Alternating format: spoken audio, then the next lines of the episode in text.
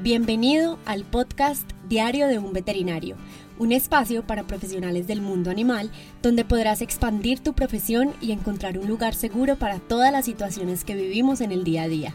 Yo soy Laubet, médica veterinaria zootecnista, y quiero que nos acompañemos en este hermoso y retador camino de la medicina veterinaria. Hola, hola a todos, bienvenidos a un nuevo episodio del podcast Diario de un Veterinario. Yo soy Laura Londoño, médica veterinaria, y hoy voy a ser su anfitriona en este episodio, en donde vamos a hablar de un tema muy relevante, sobre todo para los recién graduados de la medicina veterinaria. Hoy vamos a tocar un tema que creo que pocas personas hablan y algo que nunca nos enseñan en la carrera de veterinaria. Siento que es algo que todos los recién graduados sentimos en algún punto de nuestras vidas, sin importar cuál sea nuestra profesión lo que hayamos estudiado, pero sin duda en el mundo de la veterinaria y en este gremio es mucho más fuerte y podemos darnos cuenta que hay un miedo que muchas veces no tiene sentido a querer ejercer, a entrar a ese mercado y a ese mundo laboral, enfrentarnos con diferentes propietarios, con tutores y con todas las personas que conforman este gremio. Así que hoy vamos a explorar sobre este tema tan importante que es muy muy valioso porque esto nos va a dar fuerzas y nos va a dar un poquito más de dominio en el tema y a entender qué podemos hacer para vencer ese miedo. Primero que todo, quiero decirle a todas las personas que están escuchando este podcast que todos los veterinarios, todos los estudiantes nos hemos sentido así. Todos hemos estado en ese momento, en esa posición en donde no sabemos cómo empezar en el mundo laboral, cómo empezar a hacer nuestras primeras consultas, cómo empezar a tratar con clientes. Es completamente normal sentirnos un poco abrumados y perdidos a la hora de enfrentarnos a nuestra vida laboral. Y en este mundo creo que es un poco más más fuerte porque finalmente estamos enfrentándonos a una profesión en donde muchas vidas están en nuestras manos, donde muchas vidas pueden estar en peligro y es nuestro deber hacer las cosas de forma correcta o lo mejor que podamos para poder salvar vidas. Siento que como es una carrera tan pasional en donde amamos lo que hacemos y amamos a los animales, porque creo que como factor común podemos encontrar que todas las personas que estudiamos veterinaria nos gustan mucho los animales y los amamos. Por ende queremos su bienestar y nos duele mucho muchísimo verlos sufrir, nos duele mucho hacer algo erróneo o hacer algo mal que ponga en riesgo su salud y por eso sentimos ese compromiso y esa responsabilidad de hacer todo bien. Pero debemos recordar que antes de ser veterinarios somos personas y todos nos equivocamos y aunque queramos hacer todo perfecto, queramos hacer todo muy muy bien, va a llegar algún momento de nuestra vida profesional en donde lastimosamente nos vamos a equivocar y también debemos estar preparados para eso. Así que en este episodio te voy a dar algunas herramientas para que pierdas ese miedo a ejercer tu profesión, para que disminuya esa ansiedad, esa angustia, esa incertidumbre de qué es lo que va a pasar, porque no estás solo. Todos hemos estado ahí, todos hemos vivido ese momento, unos más que otros. Puede que algunos veterinarios hoy en día se vean con una gran experiencia y se ven como si llevaran ejerciendo toda la vida, pero créeme que hasta el veterinario más increíble, el más experimentado, el que más admiras, en algún momento sintió lo mismo que tú estás en este momento. Así que es completamente normal, es natural sentir estas emociones. Eso indica también que vamos por el buen camino, porque yo siempre digo y estoy completamente de acuerdo que cuando sentimos esas mariposas en el estómago, cuando algo nos da miedo, cuando nos emociona empezar a trabajar en algo nuevo, significa que estamos haciendo las cosas bien, porque sin esa emoción, sin ese entusiasmo, nada tendría sentido. Así que es normal y el primer consejo que quiero darte es que te permitas sentir ese miedo, que te permitas sentir esa emoción, que te permita sentir esos nervios, porque eso también te hacen un gran profesional. Te hacen ser un profesional humano, porque nadie quiere robots, no queremos no queremos veterinarios robots que simplemente apliquen un tratamiento, un medicamento y que no se pregunten cómo están todos a su alrededor. Queremos un veterinario que sienta, que piense, que tenga empatía, que se identifique con sus pacientes animales y también con sus clientes. Así que esa emoción, esos nervios y eso que estás sintiendo también te va a ser un gran profesional. La profesión de la medicina veterinaria es una carrera muy, muy, muy emocionante y gratificante. Sin embargo, también puede ser muy intimidante, especialmente cuando eres un veterinario nuevo y recién graduado que se siente como abajo, abajo, abajo de la pirámide. Porque en el gremio de la salud, en el mundo de la salud, estamos acostumbrados a creer que hay una jerarquía y un orden social muy importante que seguir. Y claro, siempre van a haber personas más experimentadas que nosotros, veterinarios que tienen mucho más conocimiento y que admiramos un montón, pero debemos recordar que en algún momento vamos a estar allí también y es nuestro deber empezar poco a poco a trabajar en esto. Muchos veterinarios recién graduados se enfrentan a un miedo y a una inseguridad que les impide ejercer con confianza. Entonces, si te sientes así, es importante recordar que no estás solo, que este miedo es común, pero no es insuperable. Con algunas estrategias que te voy a mencionar en este podcast, vamos a lograr vencer ese miedo, tener más confianza y poder lograr poco a poco ese éxito con el que todos soñamos. Porque la confianza en esta profesión es muy importante y es un valor que debemos construir todos los días. Un veterinario debe estar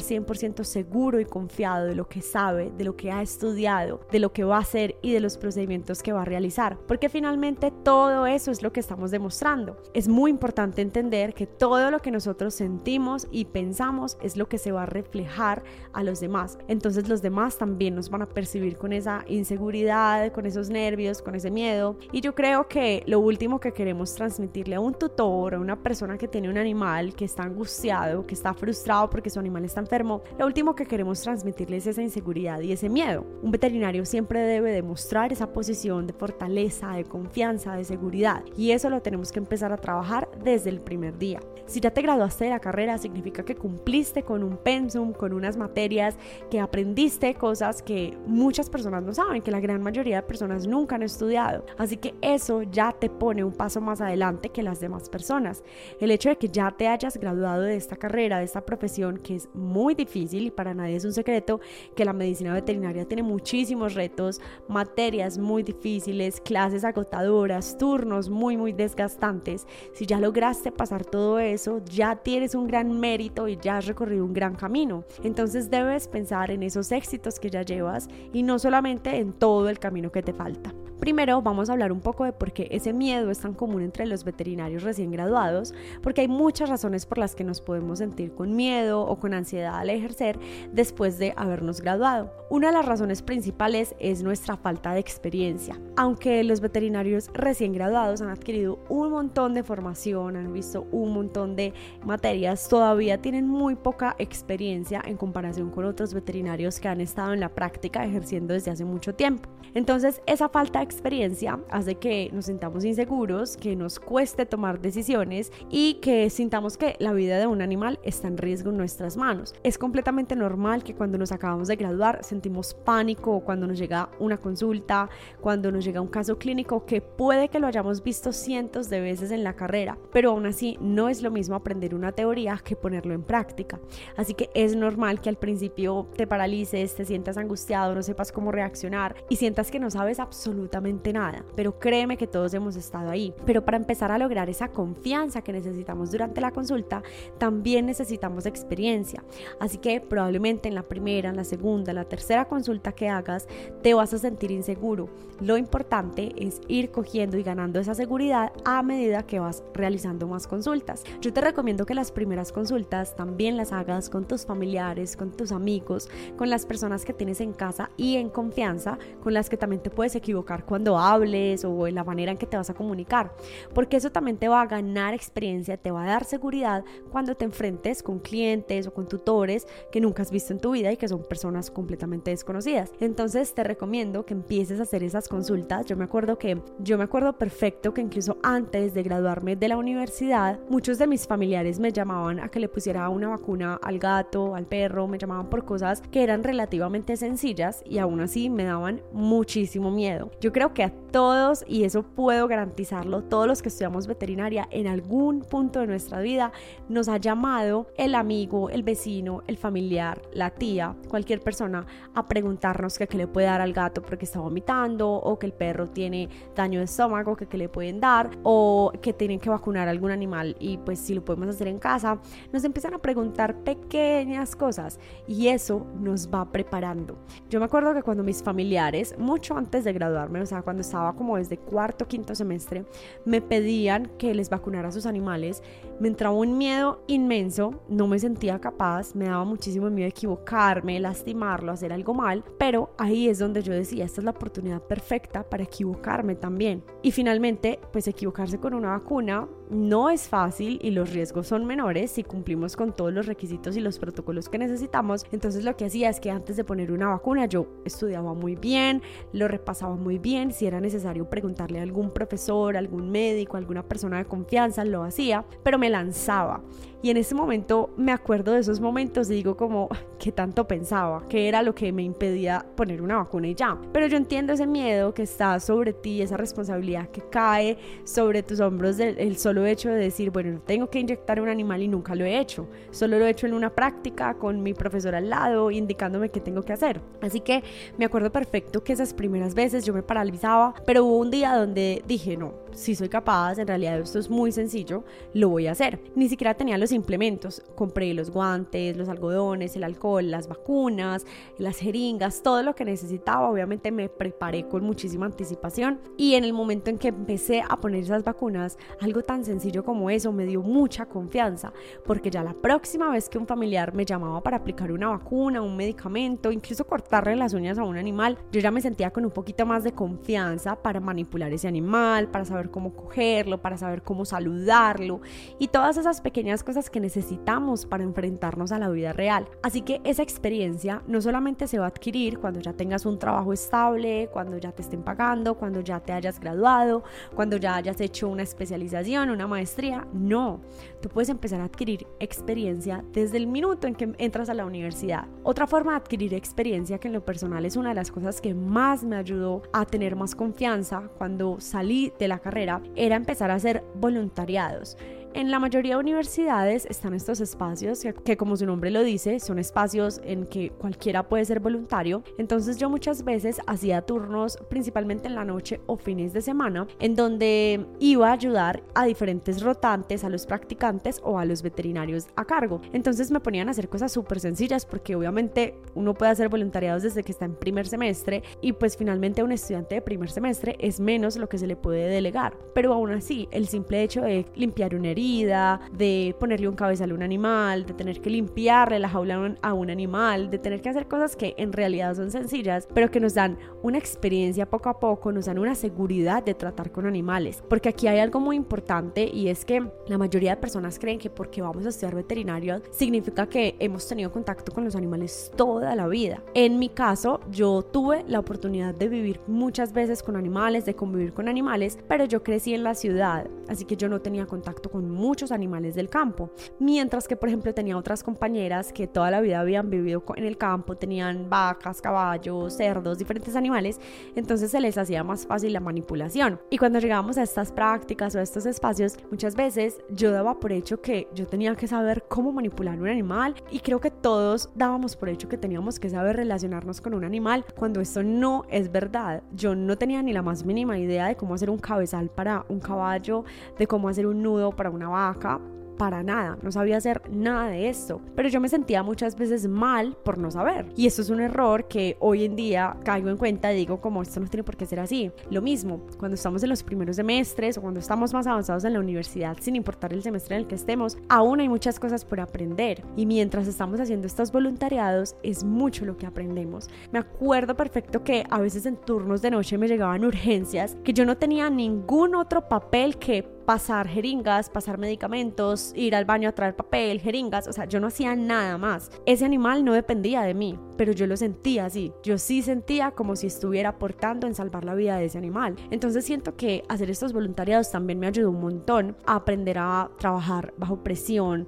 bajo una urgencia. Hoy en día no ejerzo eh, las consultas de urgencia porque me di cuenta que no es lo que más me gusta y siento que uno también tiene que saber para qué es bueno. En nuestro episodio pasado del podcast hablamos sobre las especialidades veterinarias y yo les hablé un poquito sobre cómo elegir la especialidad que es apta para nosotros. Yo definitivamente no soy muy buena para trabajar en esas situaciones de urgencia. Hay otros veterinarios que son muchísimo mejores para eso y por eso delego ese trabajo a quienes están más capacitados para eso. Entonces siento que no está mal no sabernos todo, no está mal aprender a medida que vamos adquiriendo experiencia, pero es fundamental trabajar para tener esa experiencia. No es necesario para tú adquirir experiencia que tengas que hacer una maestría, una especialización, que tengas que formarte en un millón de cosas, porque siento que es un error que cometen muchos profesionales, no solamente en el mundo de la veterinaria, sino en general, y es que le dan prioridad al estudio sí es muy importante el estudio, pero no es lo único importante, no es lo único que te va a hacer un mejor profesional. Mientras tú te empieces a llenar de ese conocimiento práctico, tengas más contacto con los animales, eso te va a dar las capacidades que vas a necesitar para poder ser un gran veterinario y sentirte más confiado. Cuando ya pusiste una vacuna, dos, tres, cuatro, ya empiezas a hacer más consultas, empiezas a hacer más voluntariados. Si todos los días te ponen a hacer cosas similares, todos los días estás limpiando una herida, todos los días estás ayudando a cambiar un vendaje, la próxima vez que tengas que hacer eso en la vida real y cuando tú seas el veterinario encargado, créeme que va a ser mucho más fácil. Te vas a acordar perfectamente de todas esas cosas que ya hiciste, en las cuales ya te equivocaste. Porque una cosa es que te enseñen en una materia, en una clase, cómo hacer un vendaje cuando un paciente tiene una fractura o cuando tenemos que inmovilizar un miembro anterior o posterior en un animal y te lo puedes saber perfectamente paso a paso, pero si nunca lo has hecho, tal vez te cueste. Entonces, en este tipo de espacios podemos aprender cómo se hace ese vendaje, cómo se hace este otro procedimiento. Si por alguna razón no tienes la oportunidad de estar en este tipo de voluntariados, intenta poner en práctica lo que más puedas en tus animales o en los animales que te rodean. Como te si tienes un familiar que tiene un perrito, también tú puedes proponerte vacunarlo, eh, realizarle una limpieza, un vendaje, algo que te pueda ayudar a adquirir esa experiencia.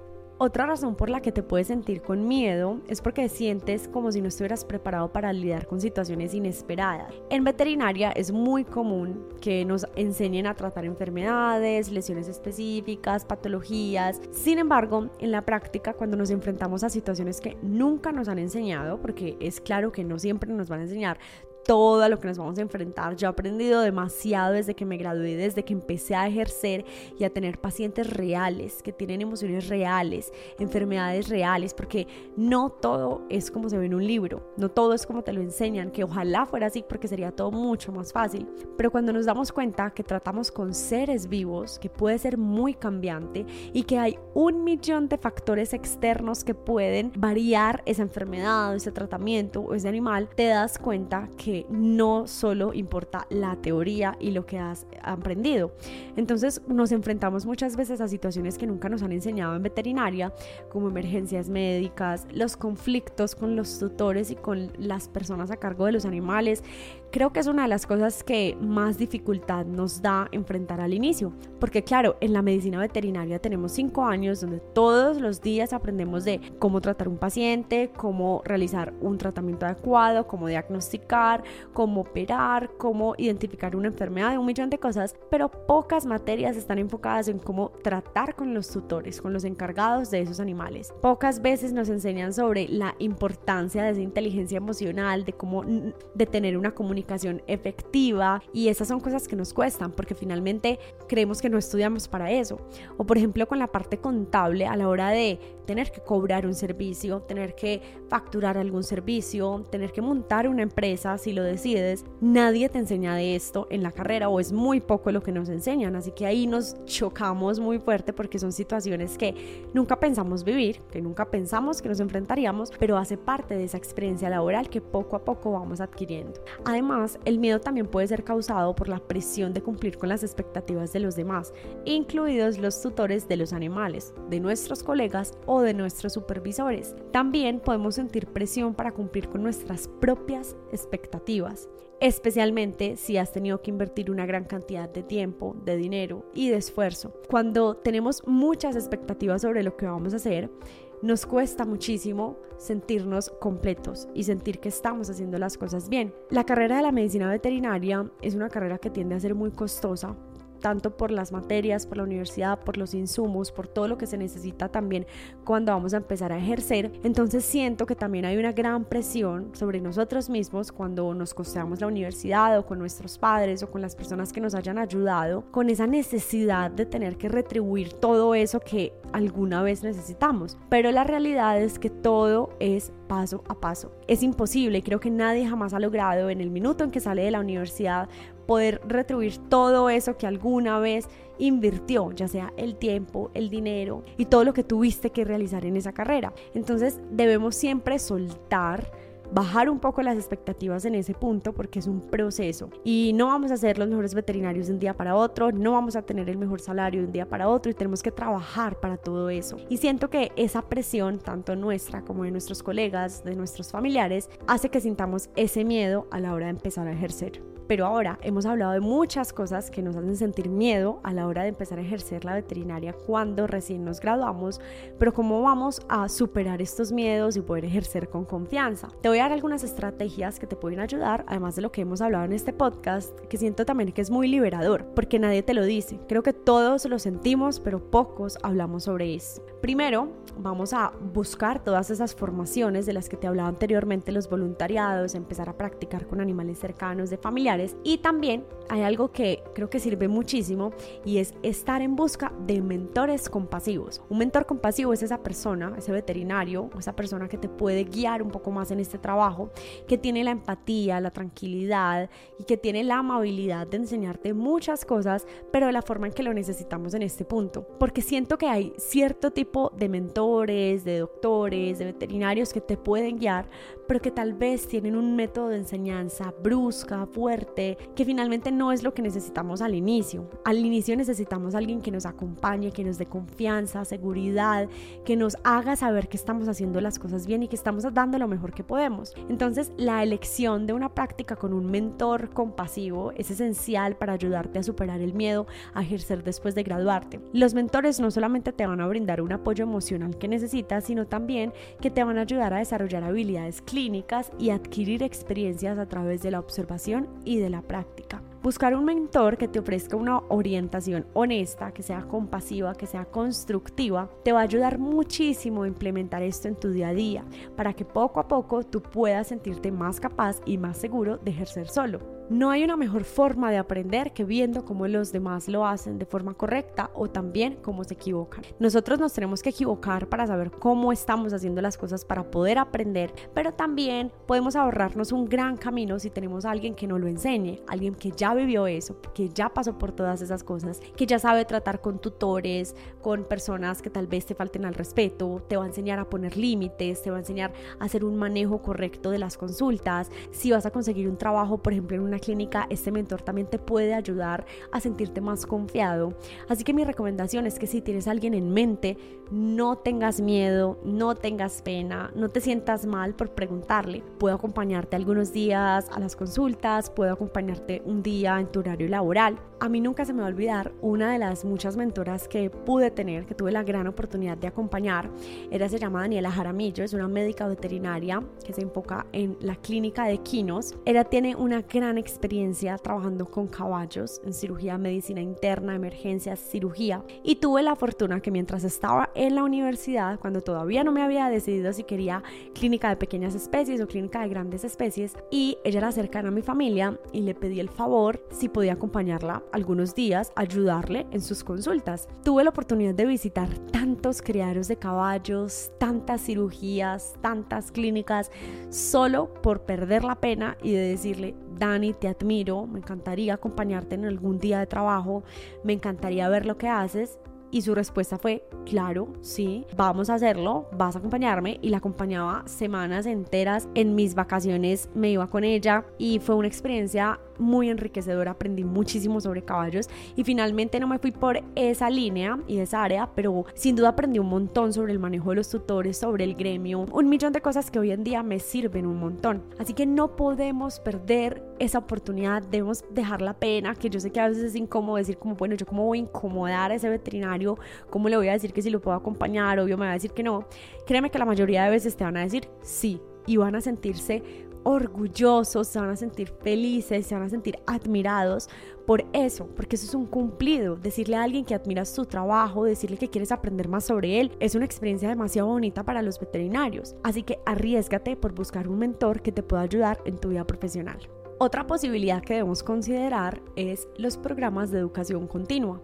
Si cuando te gradúas sientes que no estás en condición de buscar un mentor ni de ejercer como tal, sientes que todavía te hace falta aprender más o quieres especializarte en un área específica, puede ser una gran opción entrar a la educación continua, que entres a una especialización, a una maestría, a un diplomado, a un curso, algo que te abra la mente y que te haga entender qué es lo que quieres para que tengas así mayor seguridad. Eso también eh, ayuda a muchas personas porque el hecho de enfocarse en una sola la cosa y aprenderla a hacer muy, muy, muy bien, te va a dar más seguridad a la hora de ejercer. Si, por ejemplo, una persona se gradúa de veterinaria, todavía no se siente en condiciones de empezar a trabajar como tal, empieza a hacer una maestría o una especialización y quiere eh, enfocarse, por ejemplo, en el área de anestesia, va a sentirse mucho más confiado y mucho más seguro de realizar prácticas y de realizar estas consultas en anestesia. Aún así, yo considero necesario que ejerzamos la profesión como médicos generales antes de entrar a especializarnos a profundidad,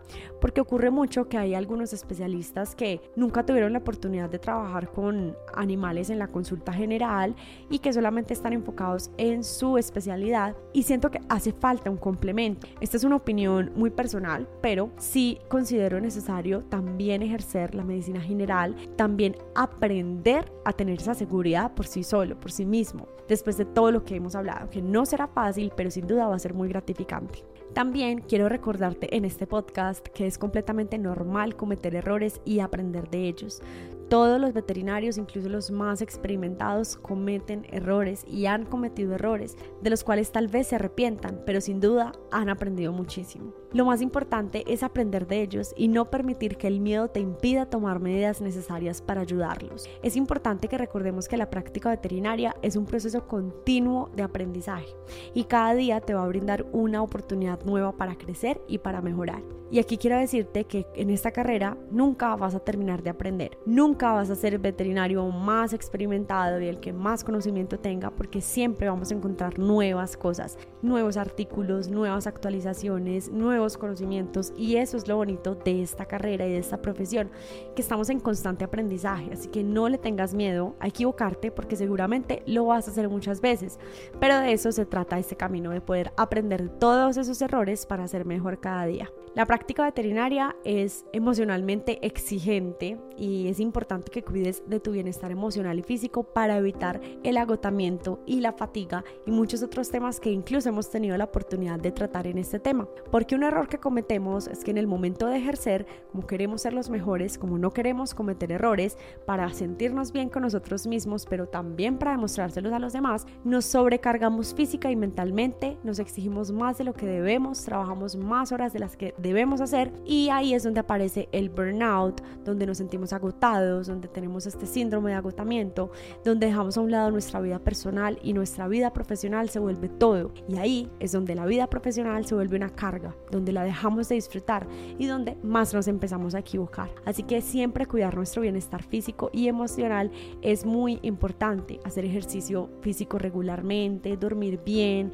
meditar, practicar técnicas de relajación, compartir con las personas que quieres, con tus familiares, con tus amigos. Siento que muchas veces hablamos de la importancia de ser grandes veterinarios, pero como te lo dije al inicio, para ser buenos veterinarios primero tenemos que ser buenas personas que se sienten bien por dentro, que se sienten bien por fuera para poder entregarle lo mejor a nuestros pacientes. Así que espero que te haya gustado este podcast. Gracias por escucharme hasta el final. Si estás pasando por esta situación, Nuevamente te repito, no estás solo, todos hemos pasado por esto y me encantaría que me contaras en los comentarios si estás viviendo esto, si estás pasando por esta situación, si estás próximo a empezar a ejercer esta bonita y retadora profesión y si tienes algún consejo adicional para todos tus futuros colegas, nos puedes dejar en los comentarios cualquier consejo y herramienta que te haya funcionado.